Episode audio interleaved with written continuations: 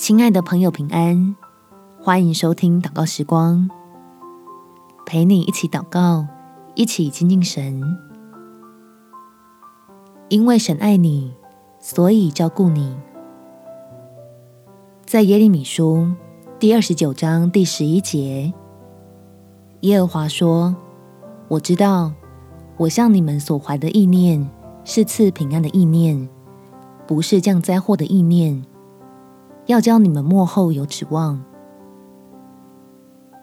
耶稣基督带来的好消息，就是要让你我得到一份特别的恩典，成为被神爱的儿女，从此能对未来充满信心，不再对未知充满忧虑。我们起来祷告，天父。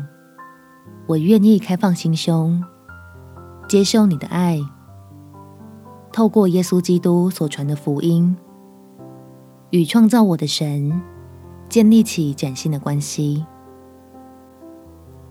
让我能够经历你的信实，好抓紧十字架的盼望，在软弱中体会你的慈爱，使自己在等候中得着刚强。